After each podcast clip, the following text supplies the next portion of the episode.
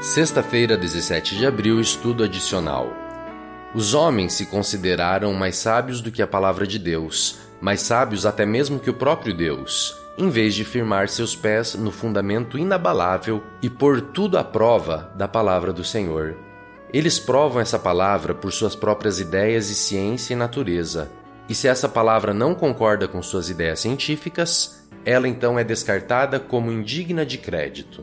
Os que mais bem se acham familiarizados com a sabedoria e o propósito de Deus, da maneira como foram revelados em Sua palavra, tornam-se homens e mulheres de vigor mental e podem tornar-se obreiros eficientes com o grande educador Jesus Cristo.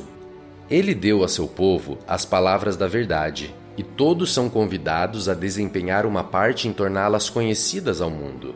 Não há santificação à parte da verdade, a palavra Quão essencial, portanto, que ela seja compreendida por todos. Perguntas para consideração: 1. Se Jesus, os escritores dos evangelhos e Paulo trataram o Antigo Testamento como a palavra de Deus, por que muitas visões sobre as Escrituras estão erradas? Por que não devemos cair nesses argumentos? 2. Muitos estudiosos bíblicos modernos vão tão longe em seu ceticismo que chegam a negar verdades bíblicas rejeitam a criação literal de seis dias e aceitam bilhões de anos de evolução.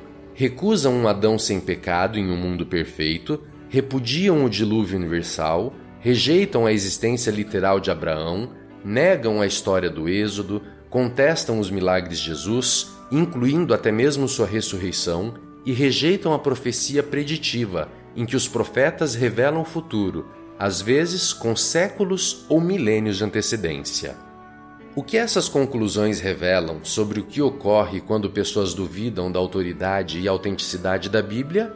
Como ajudar as pessoas a compreender claramente a verdade? 3. Todas as Escrituras são inspiradas, mesmo as partes que não são necessariamente aplicáveis a nós hoje e que se cumpriram em Cristo?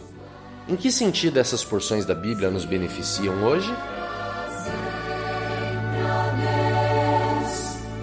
You.